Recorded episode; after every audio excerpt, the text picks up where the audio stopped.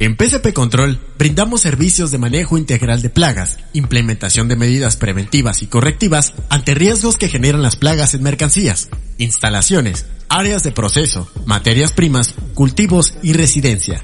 Contáctanos y libérate de las plagas.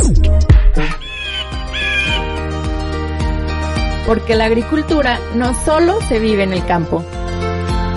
Contacto Agrícola, el epicentro agroalimentario. Bienvenidos.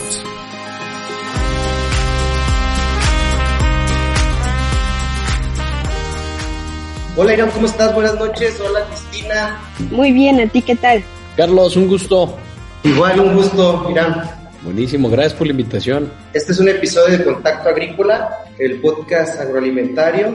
Contacto Agrícola, el epicentro agroalimentario. Dar la bienvenida a Irán Ibarra. Él es eh, director fundador de la Organización Latinoamericana de Agroempresarios Jóvenes. Irán, buenas noches. Muchas gracias por estar con nosotros. Bienvenido. Muchas gracias. Gracias por la invitación y felicidades por hacer esta gran comunicación en nuestro sector que de pronto luego nos dicen no se comunican y ahora con la tecnología ya estamos aquí en la distancia. Gracias. Aquí estamos muy contentos de platicar contigo y de, de la misión y propósito de la organización Creo que los jóvenes están haciendo un gran papel en los últimos años, en el último año principalmente creo, en la industria agrícola, no solo en la parte de, de la comunicación del sector, sino también desde adentro de la industria. Cuéntanos un poquito de lo que es la organización, cómo ha surgido y cómo está vinculando, justamente porque la organización es a nivel Latinoamérica, a los jóvenes agroempresarios de México con el resto de los países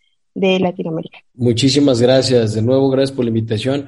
Bueno, dicen que eh, uno pone y Dios dispone, ¿no? Entonces, yo tengo en el agro ya casi 20 años, desde que salí de la universidad. Yo soy contador público, y entonces me fui a tema agro. Y esto me llevó a enamorarme del agro, meterme de lleno desde el campo en varios proyectos que me llevó, historia muy corta, me llevó a hoy día tener un grupo de empresas en el agro, que es el grupo iTrade Co. Y me lleva a Brasil con un objetivo, el conquistar Brasil como, como muchos agroempresarios y muchos empresarios, porque bueno, Brasil, como sabemos, es el gigante del agro a nivel, a nivel América. Entonces, o a nivel Latinoamérica, porque luego ellos dicen que son otro país. Entonces, otro continente, perdón. Entonces, de pronto llego yo allá con el objetivo, eh, el tema comercial, el tema empresarial, pero me encuentro con la gran oportunidad de hacer un MBA en agronegocios en la Federal do Paraná en Brasil, en Curitiba. Y nada, me meto de lleno ahí y mi proyecto de tesis de maestría fue OLAG. ¿Y por qué OLAG? Que es la Organización Latinoamericana de Agroempresarios Jóvenes. En ese momento era un proyecto porque yo observé, yo que no nací en el agro, observé y para mí era así muy marcado, por qué los jóvenes desde acá de México no se involucraban en el agro con las generaciones de experiencia. No voy a decir viejos porque luego me regañan. Y entonces llego a Brasil y es lo mismo. Pero en eso yo ya tenía eh, operaciones en Colombia, en Chile, en Perú, eh, Guatemala, Costa Rica, Panamá, bla, bla, bla, en diferentes países y era lo mismo. Entonces, estando allá, tengo una muy buena comunicación con este Edgar Moreno, que de hecho era nuestro socio allá y el representante en este tema de la universidad con el doctor Estefano. Y entonces, de pronto le digo, oye, este es un problema a nivel Latinoamérica. Y me dice, no, Irán, es un problema a nivel mundial. Me preocupó tanto o me interesó tanto que me metí de lleno a investigar hasta que hice mi tesis de la OLAG. Y cuando llegué a México me encuentro que me invitan a ser secretario de ANAJ, que era la Asociación Nacional de Agroempresarios Jóvenes, eh, que en ese momento la fundó Gerardo Cárdenas, un joven agroempresario, y yo le digo, a ver, este es un tema, si sabes que es un tema a nivel Latinoamérica. Me dice, sí.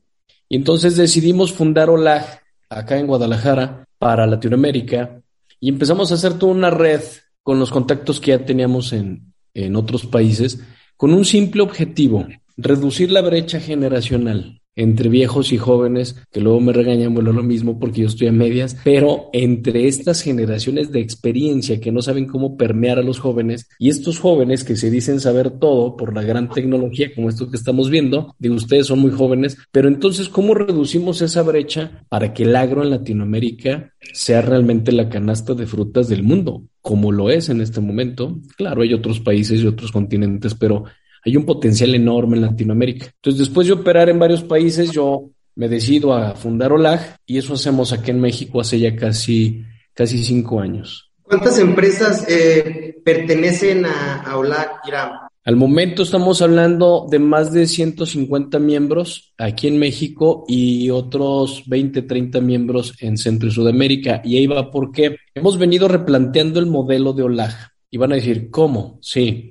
Al principio, y este es algo bien curioso, al principio cuando fundamos llevamos el, proyecto a que fuera, el objetivo era que hubiera un Netflix del agro, así tal cual.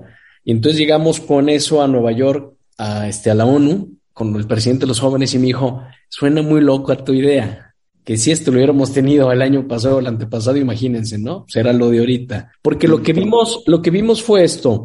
De nada sirve que haya tecnología, de nada sirve que, haya plata, de nada sirven los grandes proyectos si no hay un tema de habilidades blandas bien desarrollado. Y este tema de habilidades blandas, que es un poco a lo que, o un mucho a lo que yo me he especializado estos últimos seis años, soft skills, mentoría, consejería y demás, desarrollar estas habilidades blandas en los jóvenes viene desde un tema de storytelling. Las historias inspiran, ¿cierto? Entonces nosotros decíamos, si lo tenemos en pantalla, los jóvenes se van a inspirar porque también participamos en un proyecto eh, con Juan Valdés en Colombia y otras comunidades en Perú, en Chile y en Guatemala, en Centroamérica, y observábamos cómo el joven realmente se interesaba cuando podía ser parte de, no cuando le dabas la plata o cuando le dabas toda la tecnología, porque había un tema ahí de motivación. Entonces, ¿por qué lo menciono? Porque han entrado y salido empresas y justo hoy nuestro modelo es muy disruptivo y muy innovador porque no somos una asociación tradicional ni queremos serla.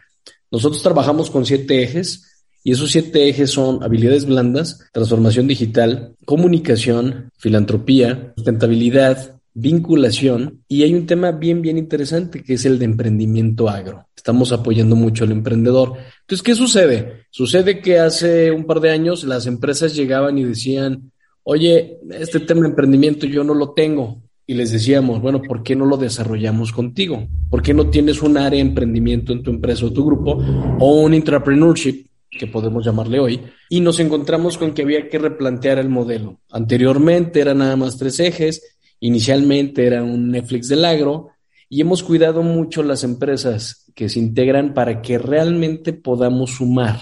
Justo lo dijiste al inicio y, me gustó, Cristina, que dices, oye, ahora se ha visto más actividad de los jóvenes. Totalmente, y créanme que yo estoy agradecido.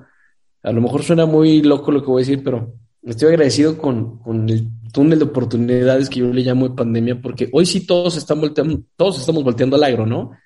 Nos dimos cuenta que podemos dejar de hacer esto, pero nos dimos cuenta también que no podemos dejar de comer. Entonces, es una gran oportunidad. Tienes razón. Yo he visto en los últimos eh, 16, 18 meses un interés enorme de empresarios, de emprendedores, de tema tecnológico, de blockchain hoy día para el agro, donde estamos volteando y decimos, oigan, ya nos dimos cuenta que necesitamos regresar al campo. Y qué interesante, ¿no? Que tiene que llegar una sacudida, una habilidad blanda, que es la resiliencia, para poder comunicarme, otra habilidad blanda, para poder entonces manejar esta innovación personal. ¿Qué opinas del blockchain y cómo puede, cómo hacer que estas nuevas generaciones adopten tecnologías como el blockchain? ¿Y qué posibilidades tú le ves o qué oportunidades le ves a este tipo de tecnologías, a la descentralización? Todas las oportunidades, les comento aquí entre nos que nadie nos escuche, pero estamos trabajando en un proyecto con el MIT en blockchain. Hace dos años tuvimos la oportunidad de estar en la cumbre de inteligencia artificial en el MIT y dijiste algo bien interesante. A ver, más que adoptar es, estamos ya aquí, me explico, es decir, es una herramienta más. Ejemplo, hay empresas dentro de OLAG que tienen todo este tema de sensores, de eh, información, modelos predictivos, eh, machine learning, bla, bla, bla. Tú te podías imaginar, o alguien de los que nos escucha, se podía imaginar que iba a haber un puesto de operador de drones. Imagínate. Y cuando llegas con eso a la parte tradicional, dicen, oye, esto no va a pasar. Bueno, ya estamos aquí, ya estamos aquí. Entonces, más que adoptarla sería cómo empezamos a vivir con ello. Pero ojo, yo aquí sí doy mi, mi, mi opinión, que más que opinión, mi experiencia y es validemos, aceptemos que estamos en un cambio y que tenemos que vivir con ello, pero también validemos, cambiemos junto con esto, ¿me explico? O sea, de verdad, tomémoslo como tenemos que hacerlo. Ejemplo, ¿cuántos de nosotros rechazamos en algún punto una videoconferencia por Zoom? Bueno, que hace muchos años era Skype. Entonces, lo digo porque tampoco soy tan joven, pero en ese momento era, oye, no, ¿cómo voy a hablar en una pantalla? No se pierde, bla, bla, bla, bla, bla. Y la verdad es que en 20 meses, 24 meses nos hemos adaptado, porque como dicen en el rancho, la carga es andar al burro. Y entonces, es lo que yo veo hoy día con este tema de transformación digital. Más que si funciona o no funciona, yo creo que tenemos que atrevernos a salir de esa zona de confort y sobre todo hacerlo. Pero hay un elemento ahí bien esencial que yo dejaría muy sembrado acá en esta oportunidad que me han de compartir y es pidamos ayuda. Pidamos ayuda, trabajemos en equipo. Sí podemos, sí sabemos, y hay un gran talento en México y Latinoamérica para poderlo hacer. Entonces, a favor al 100%. Contacto Agrícola, el epicentro agroalimentario. Irán, comentaste hace unos momentos también una, una, palabra clave que es la disrupción y es justamente el tema que, que, queremos traer en este episodio de Contacto Agrícola. Agronegocios disruptivos, sostenibles y rentables. Cómo todo esto lo ligamos a la juventud en el sector y sobre todo cómo vamos a hacer esta revolución industrial, bueno, esta revolución en la industria hacia estas tres palabras clave, ¿no? Disruptivos, sostenibles y rentables. Fíjate que me da mucho gusto que toques esos, esas tres palabras que para mí son claves. A ver, la disrupción no es otra cosa más que el punto de inflexión. Si nos vamos a este tema de qué es la disrupción, empezando por ahí, es un punto de inflexión. Entonces yo creo que si no aceptamos lo que decía hace un momento, que estuvimos o que estamos en este punto de inflexión, no vamos a llegar a esa innovación. Dado esto, si no pienso disruptivamente y pongámoslo en, en, castellano, si no cambio y tomo una decisión, si no elijo correctamente lo que a mí me conviene, no lo que quiere, y con todo el respeto lo digo, no lo que quiere mi papá, mi mamá, la escuela, el libro, no lo que quiere el tutorial de YouTube, no, no, no, no, lo que yo realmente quiero elegir o deseo elegir entonces, ¿cómo lo voy a hacer sostenible? Porque ahí entra un tema de pasión y entra un tema de convicción. Y cuando pasa eso, los números, hacerlo rentable. Les platico algo muy rápido. En el grupo de nosotros, a partir del 2021 ya no hay jefes. Yo ya no soy CEO. No hay empleados. Todos son emprendedores. Y entonces cuando llegamos a este punto de obtener un retorno sobre la inversión tangible y no tangible, es donde empezamos todos a, como dicen, a pasar aceite o a hacer corto, porque entonces estamos acostumbrados, que eso también hay que cambiarlo, tenemos que reprogramarnos, tenemos que decir, oye, si realmente quiero ser disruptivo, sí deseo y sí elijo trabajar desde la disrupción, pero desde ahí cambiarlo. No voy a trabajar, voy a desarrollar una actividad que realmente me guste y que me lleve a buscar el ser sostenible y el ser rentable. Y eso automáticamente me va a llevar a comunicarme y aprender a vender y aprender a hacer números. Por eso me encantó que pusieran esas tres palabras juntas, porque el hacer números me va a dar mis costos, que es un gran talón de Aquiles en el agro, ¿no? Se sabe y, se, y por supuesto que lo sabemos, llegamos con los productores y dice, oye, ¿cuánto te cuesta producir un kilo de mango? Y dice, bueno, pues entre uno y dos, hay un 100% de diferencia. ¿Qué pasaría si tomamos esta pausa y si yo no sé hacerlo, voy contigo, Cris, o voy con Carlos y le digo, oigan, tengo este tema, ¿cómo lo trabajamos juntos? Entonces, creo firmemente que sí van de la mano, sí, ser sostenible, ser disruptivo y ser rentable. Yo lo pondría casi, casi como canasta básica o como, no lo pondría como requisito, pero sí como esas herramientas de decir, oye, voy a trabajar en la innovación y voy a jalar la parte de ser sostenible de ser rentable, porque de pronto eso sucede en muchos proyectos, ¿no? Sí me apasiona, pero no vendo, no lo hago rentable, no sé mis números. Entonces por eso nos desanimamos en este tema, sobre todo de emprendimiento. ¿Nos puedes contar un poco más? Creo que viene eh, muy como anillo al dedo la parte de Emprende Agro, uno de sus ejes de acción. ¿Cómo es este acompañamiento que hacen, por ejemplo, con los jóvenes que se acercan a la organización y tienen algún proyecto, alguna idea que, pues como dices, ¿no? Está como plasmado quizá en algún papel, en, en solamente las ideas, pero para desarrollarlo y llevarlo a este punto de innovación, de inflexión, de rentabilidad. Claro, claro que sí, y es un gusto compartirlo. Hace siete, ocho años yo, yo llegué a una crisis personal y esta crisis que me puso en el punto de decir si realmente soy agroempresario o soy un autoempleado, si realmente tengo empresa o tengo un, un changarro. Y entonces me di cuenta porque llegué a un punto donde llegué con un mentor y le dije, oye, mi equipo son una bola de inútiles. Y me dijo él, vaya, qué interesante. Y me dijo, tengo la solución. Ok, lo escuché por un momento, después regresó y me dijo, sabes que la, la solución es así. El equipo, el staff es el reflejo del director. Entonces, pues honestamente me subí a mi cuarto, estaba fuera del país a tomar ese curso y, lloré, lloré bastante y me llevó a escribir un libro que se llama Six Pack for Life, que se convirtió en una metodología propia. Hoy, ese acompañamiento que tú mencionas es sentarnos primero con el emprendedor para descifrar su porqué, el objetivo y cómo piensa él hacer las cosas. Y empezamos a trabajar en un, en un tiempo corto, pero a la vez muy efectivo, con el tema de habilidades blandas. ¿Qué tan resiliente? ¿Qué tanta historia tengo yo? ¿Qué tanto quiero trabajar en equipo? Después, lo que acompañamos poniendo bien en claro cuál es el know-how que se está aportando, si tenemos esas herramientas o tenemos que conseguirlas. Y entonces conseguimos un mentor, conseguimos financiamiento, conseguimos quien lo apoye y después nos vamos a hacer un plan de acción. Y ese plan de acción tiene que ver con el cuándo inicio y cuándo caduco, es decir, porque hay que evaluarlo, en dónde voy a desarrollar ese proyecto y cuánto me cuesta, que tiene que ver con un tema definitivamente de presupuestos y rentabilidad. Y cuando eso así de sencillo se baja, entonces nos vamos a un plan a tres meses. En esos tres meses los apoyamos, los seguimos y en ese tiempo nos damos cuenta si de verdad quieren hacerlo. Déjame les platico que cuando a veces hacemos o en ocasiones estos, este, nosotros le llamamos fase cero, hay quien dice, no, ¿sabes qué? Realmente lo que yo busco es hacer algo diferente. Y es de ahí que impulsamos a que se conviertan en emprendedores. Es cierto, escuchamos por ahí en muchos lugares, oye, el emprendimiento no es para todos. Mira, yo creo que sí es para todos, pero hace falta de verdad una convicción, no una devoción.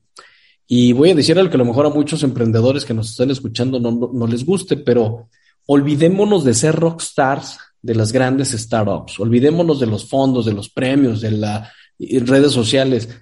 A ver, hay que trabajar, sí, pero hay que desarrollar esa actividad, lo dije hace un momento. No busquemos trabajar, busquemos desarrollar una actividad que disfrute y que me permite compartir y que entonces me permita también ser acompañado o acompañar. Y eso es lo que hacemos en Emprende Agro.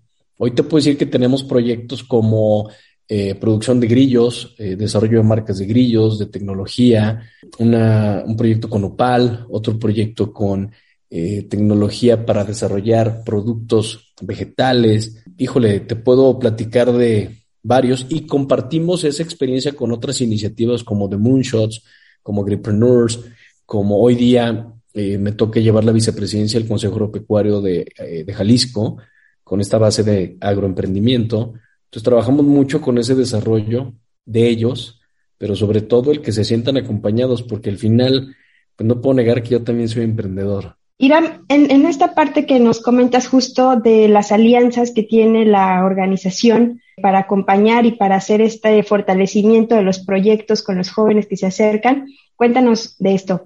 ¿Quiénes son? ¿Qué otras empresas? ¿Qué otras asociaciones? ¿Cómo se fortalece la organización latinoamericana? Fíjate que ahí eh, ahora sí que buscamos esa congruencia, el pedir ayuda y el trabajar en equipo haciendo alianzas con diferentes cámaras, con diferentes, por ejemplo, con American Chamber, con Canaco, con Consejo Agropecuario, con la misma comunidad de OLAG, con eh, otros actores en otros países como en Colombia, eh, con Agrofuturo, con la Zamorano, con IICA, la misma ONU, con el MIT, donde lo que estamos haciendo hoy es levantar la mano simplemente y pedir ayuda. Eh, inclusive lo platicaba con ustedes, decir, hagamos alianza, hagamos esta parte de comunicar, hagamos este equipo, porque definitivamente solos no vamos a poder. Yo creo que hoy por hoy toca pedir ayuda y toca hacer equipo y toca eh, aprender entre nosotros. Igual, por ejemplo, con Brasil yo tengo una muy buena relación, con Chile, con otras este, asociaciones, escuelas, universidades estos, estas eh, hélices, inclusive hasta gobierno, ¿no? Donde buscamos y decimos, oye, ¿cómo trabajamos en conjunto? Porque estaremos de acuerdo en algo, iniciativas, ganas, hay muchísima energía, pero a veces esa misma energía se dispersa porque estamos tres, cuatro personas haciendo lo mismo. ¿Qué pasaría si esas tres, cuatro personas, organizaciones, células, nos juntamos nos reunimos, hacemos algo y potenciamos en conjunto. Entonces, hoy por hoy, OLAG, de hecho, vino una nueva etapa porque entra Carlos Salinas, eh, que está como presidente de México, se queda el OLAG, y yo me voy a esta vinculación a Latinoamérica, a llegar y tocar esas puertas y empezar a comunicarnos y empezar a transferir información, compartir, empezar a buscar ese apoyo fuera de México, mismo México, otros estados, porque la verdad es que tenemos muchísimo para hacer. Y es bien interesante que de pronto estamos en el norte y dices, oye, acá están haciendo cosas interesantes y vas a, el sur, dices, oye, acabo de ver algo en el norte, ¿por qué no se vinculan? Y a veces existe esa apatía, esa apatía de decir, no, no, no, es que el sur es diferente. Créanme que eso lo he escuchado y yo llegué a decirlo cuando empecé con Australia, tengo un yo mentor con Australia y yo le decía, oye, es que tú no sabes, México es diferente. Y me decía, ok, cambia. Y entonces después, cuando yo ya tenía operaciones en Colombia, me, yo le decía al que estaba en cargo de Colombia, oye, es que debemos de hacer X o Y situación o acción. Y me decía, es que tú no sabes, acá es Colombia. Entonces de pronto me iba yo al norte, a Chihuahua, y me decían, es que tú no sabes, acá es Chihuahua. Pero la realidad es que si algo estamos observando ahorita, en esta etapa, es que los agronegocios vuelvo a lo mismo, los proyectos agroalimentarios, la cadena agroalimentaria, está cambiando este customer journey, está cambiando la forma de producir, estamos adaptándonos a una nueva realidad. Y creo que hoy día, bueno, no creo, estoy seguro que este momento, este presente es justo lo que necesitamos para activarlo.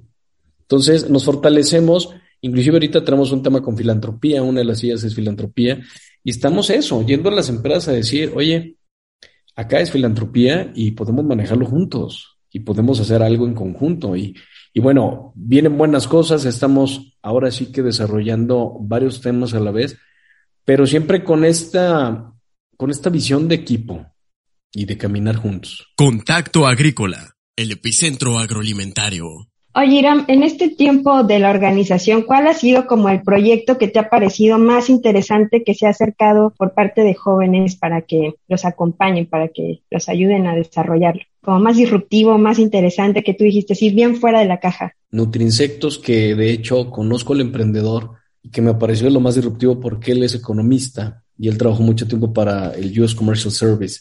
Y lo pueden buscar en las redes Nutrinsectos. Cuando él me platica el poder hacer eh, o el desarrollar este emprendimiento, que él ya venía trabajando con él, y empezamos a observar eh, el valor que tiene el grillo, la, la parte nutrimental y la comparación frente a la carne, yo me quedé con los ojos cuadrados porque dije, no sabía yo de este tema de los grillos o los insectos. Pero ahí no para, porque entonces ya hay un mundo de marcas, sí, pero lo interesante es que él se mete a justo especializarse en la producción de grillos de insectos. Eso me parece de lo más disruptivo porque, a ver, ¿quién se ha imaginado estar comiendo grillos? A mí me encantan y el otro día posteaba en mis redes una tortilla que diseñamos junto con ellos de grillo, en donde hay una presentación que vienen los grillos completos y yo hice una prueba y dije, bueno, venga, la voy a mostrar en las redes y la verdad es que hubo una división enorme. Hay quien le gustó y hay quien me dijo, ¿qué clase de porquería estás haciendo? Pero ojo, cuando les mencionas el tema de lo que aporta en proteína, dicen, oye, no sabía. Entonces eso me lleva a un tema para mí y está interesante. La disrupción la podemos hacer desde los mismos modelos tradicionales e innovarlos, pero acompañados de esta información. Hoy, bueno, ellos ya han evolucionado, ya tienen harina de grillo, tienen proteína de grillo, tienen palanquetas, tienen botanas, tienen tortillas, tienen, eh, inclusive hay un proyecto que están exportando, que van a exportar, que es guacamole con grillos, y entonces ya lo tienen registrado y está buenísimo. Entonces, ese me parece de lo más innovador.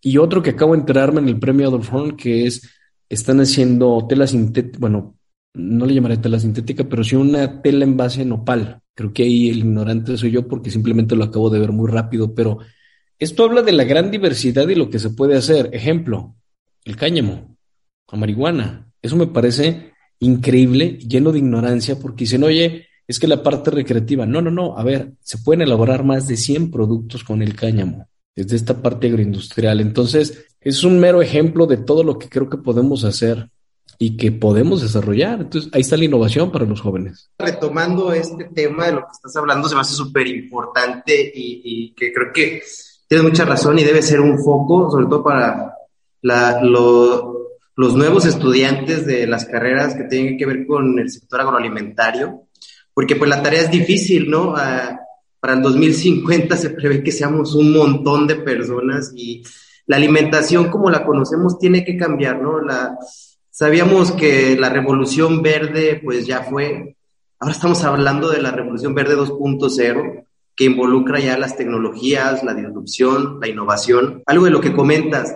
Tú que estás muy envuelto en este ecosistema de innovación y de, disrupción y de pensar un poco fuera de la caja quizás, ¿para dónde crees que vaya el sector? ¿Qué podrías a lo mejor decir tres cambios significativos que tú crees que pueda tener la agricultura en los próximos 10 años? o cinco años a lo mejor, porque allá hablar de dos años es muchísimo, es, es, es una brecha larguísima, eh, ahorita en cuestiones de tecnología, entonces yo diría dos años, vamos, tres cambios que puedan venirse en dos años. Totalmente de acuerdo contigo, estamos viendo cambios inmediatos, estamos viendo cambios increíbles. De hecho, leía que para el 2030 lo que tú aprendas en la mañana posiblemente sea o haya expirado en la noche. Ojo, entonces, ¿en qué sentido? Hay una investigación enorme. Biotecnología sería el primero definitivo, definitivo. Biotecnología, por supuesto, esta oleada verde está buena, está padre, me gusta, sí, pero sustentabilidad, por supuesto. O sea, hay un tema ahí de conciencia que todo esto lo estamos viviendo. Tecnología está de más mencionarlo, pero claro que tecnología nos va a llevar a dónde? Sensores, modelos predictivos, mejores y más aplicaciones, modelos donde pueda yo hacer números, controladores de gastos y demás. Pero hay algo bien interesante que es la parte comercial y logística. Hoy por hoy se está teniendo un gran problema en la cadena agroalimentaria por el tema logístico y de comercialización, que nos lleva a un tema de inocuidad. Entonces, ¿qué estamos viendo? De frente, una reconversión del consumo. Es platico, un emprendedor tiene hoy día eh, aguacate en medias lunas, lunas, cuartos, guacamole y todo congelado. Y le digo, oye, ¿por qué haces eso? El fresco, el fresco no lo quiero porque tiene tantos temas de inocuidad que me cuesta más trabajo, pierdo dinero, es más adrenalina, bla, bla, bla. Entonces, ¿a qué me lleva? A que yo consumidor también tenga que reaprender. Y tocaste un tema bien interesante que yo miría muy clave, más que los tres, yo invitaría a que suframos todos, más que sufrirlo, a que volvamos a la base de volver a aprender a comer. No sabemos comer. Entonces, hoy día se desperdicia un mundo de comida. Más del 30% de la comida que tú compras se tira. Entonces, imagínate que en vez de, estamos esta preocupación de que en 2050 nos vamos a quedar sin comida, se previó una crisis agroalimentaria, se sigue previendo ahora, pero nadie ve lo que, lo que estamos tirando idea de comida. Entonces, ¿qué te dice eso? Oye, yo me alimento mal, Sí, les puedo apostar lo que quieran a quien nos esté escuchando. Hagan el súper esta semana o la que sigue el mercado como sea, y dense cuenta, lleven un control de cuánta comida van a tirar, cuánta fruta no se comen, compramos para no consumir, para tirar. Y la realidad es esta, necesitamos, y lo dije en una conferencia que me invitaron en un foro en España, y no les gustó, pero les dije, señores, creo que el humano, incluido su servidor, debo de volver a reprogramar la forma en que consumo los alimentos porque no sé consumir. Hay un tema enorme de hambruna más sin embargo, pues nada, la nevera yo la tengo llena, pero un tema de conciencia, ¿de dónde viene esa comida? Entonces, ¿a dónde, más, más que a dónde preveo que, que, se va esto? Me gustaría no ser el que, el que pueda predecir el futuro, sino el decir qué tenemos que hacer o qué deberíamos de hacer, y es un tema de conciencia, es un tema de sustentabilidad, es un tema de aprendizaje en el consumo, y otro tema que tenemos que retomar. La humanidad viene de la agricultura. La pregunta del millón sería, ¿quiénes de los que estamos aquí y escuchamos sabemos producir un tomate? Entonces, está interesante eso, ¿no? ¿Cómo nos vamos a esas bases? Back to the basics. Exacto. Irán, estamos eh, ya ajustando al tiempo que tenemos para esta conversación y te agradecemos muchísimo que hayas estado con nosotros en este episodio, agronegocios disruptivos, sostenibles y rentables. Muchísimas gracias. Primero que nada, nuevamente felicitarlos porque sé lo que es la labor de comunicar. Nosotros tenemos ahí una revista digital hoy día que se llama Agroamigo, que de entrada públicamente los invito a que sean parte de ella. Y es un Storyteller Magazine. Era un periódico por 12 años y gracias a pandemia tuvimos que reinventarnos. Entonces, de ahí, con esa palabra me quedaría, es el mensaje que dejaría. Los que estamos dentro del agro, no tengamos miedo a reinventarnos, creamos en nosotros, seamos los que podemos dar ese paso a pedir ayuda, a cambiar, a poder tener el valor de adaptarnos a las tecnologías, a las nuevas formas de producción, a las nuevas formas de comercialización, a las nuevas formas de consumo. Y algo muy básico que dejaría, y lo hago con mis hijos, es, si no saben, pregunten. Porque preguntando, como dice el dicho, se llega a Roma, pero soñando se llega al cielo. Entonces, no dejemos de soñar, todo es posible. Y aunque suene medio soñador, válgame, creo firmemente que México, Latinoamérica, tiene todo el potencial para hacer la canasta de frutas del mundo, frutas y verduras. Y lo único que nos hace falta es lo que dijo Einstein en algún punto, que era la fuerza más poderosa y más fuerte que nunca, y se llama voluntad. Y voluntad, lo regreso a la primera palabra, de reinventarnos, de reprogramarnos, de no quedarnos con etiquetas, de que si me dicen, ejemplo, su servidor, tú eres contador, ¿qué diablos tienes que hacer en el campo?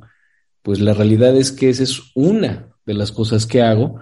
Me encanta hacer muchas cosas. Por supuesto, no en todas soy bueno. Qué bueno. O sea, voy a decir algo que a lo mejor me van a regañar, pero le he cagado bastante. Entonces, no tengamos miedo a mostrar el fracaso. Fracasemos. Ese sería el mejor mensaje que puedo mandar. Atrevámonos a fracasar, pero atrevámonos más a levantarnos, llorar, limpiarnos las rodillas y seguir adelante. No, totalmente de acuerdo contigo, Irán, y, creo que los errores, los fracasos nos sirven para, para no volverlos a cometer, aprender de ellos y, reinventarnos. Estoy muy de acuerdo, a mí me gusta mucho una teoría del pensamiento de Edward de Bono que se llama el pensamiento lateral. Entonces también eh, creo que es parte de, del pensar fuera de la caja, de pensar a lo mejor de lo básico, como tú lo decías, back to the basics. La, creo en eso, creo que, que, quizás la sobreinformación, la sobre exposición de todo por, por, por, también por la globalización, por el mismo Internet, el, web, y ahora el, web 3 también con la descentralización, pero creo que todo eso es un conjunto en el que podemos nosotros crear un negocio que tenga que ver con la agricultura. Y sí me voy con esto de que podemos ser la canasta básica de Latinoamérica, pero creo que también podemos ofrecer muchos servicios, muchas otras formas de hacer negocio que no es nada más utilizando nuestras tierras. Eh, creo que eso también es parte de lo que va a cambiar y con esta, pues, con esta ola de innovación que se viene y que se está acelerando rápidamente, pues lo vamos a ver en los próximos años y qué bueno que existan personas que se están, eh, que se están preocupando por vincular a jóvenes, a, personas que ya a lo mejor ya, ya se dedicaban a, trabajar en la agricultura o personas que toda la vida se han dedicado a la agricultura, ¿no? Qué bueno que tengan una, una tarea así, que, que la realicen. Muchas felicidades. Esto es lo padre de este tema, algo que te apasiona y poderlo compartir está, está chingón. Irán, bueno, ya solo como para unir después del cierre que hizo eh, Carlos, que nos cuentes sobre la organización, dónde los pueden contactar, que recuerdes sus redes sociales, su página web, las maneras de, estar en comunicación con, la asociación. Claro que sí. Pues mira, nos puede localizar en olag.org. De hecho, estamos por lanzar una iniciativa con, bueno, no una iniciativa, estamos por lanzar el directorio. Vamos a tener membresías que eso va a incluir, pues, esta red global a nivel Latinoamérica, inclusive hasta eh, temas en España, en Holanda, en Italia, Traemos por ahí un contacto en Asia también que se quiere incluir. A Canadá también está muy interesado. Y caso curioso con lo que venimos platicando en la charla, que es que buscan el talento acá en Latinoamérica. Entonces nos pueden localizar ahí en, la página web. Nuestras redes ahorita están siendo rediseñadas, pero estamos también como Olaja Agroempresarios en Instagram. Eh, personalmente me pueden mandar un correo a presidencia.olag.org. Y nada, lo que podamos sumar, con todo gusto. Si tiene alguna historia que podamos compartir, que podamos aprender de ello o vincularse con nosotros, bienvenidos. Contacto Agrícola, el epicentro agroalimentario. En Inocon de México te apoyamos con asesoría y capacitación en esquemas de certificación de inocuidad como Primus GFS, Global Gap, sistemas de reducción de riesgos de contaminación y SQF. También con programas orgánicos como es LPO Orgánico México, USDA Organic, EU, HAS y Canada Core. También contamos con asesorías en esquemas de responsabilidad social y sustentabilidad como Esmeta, Fairtrade y Rainforest. Y ahora también contamos con asesorías en esquemas de certificación como FSC, ISO 22000, SQF en el sector manufactura, ISO 14000 y OSHA 18000. Y recuerda nuestro hashtag, certifícate y exporta.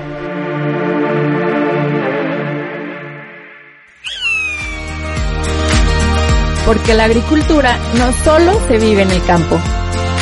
Contacto Agrícola, el epicentro agroalimentario. Gracias, por, sintonizarnos.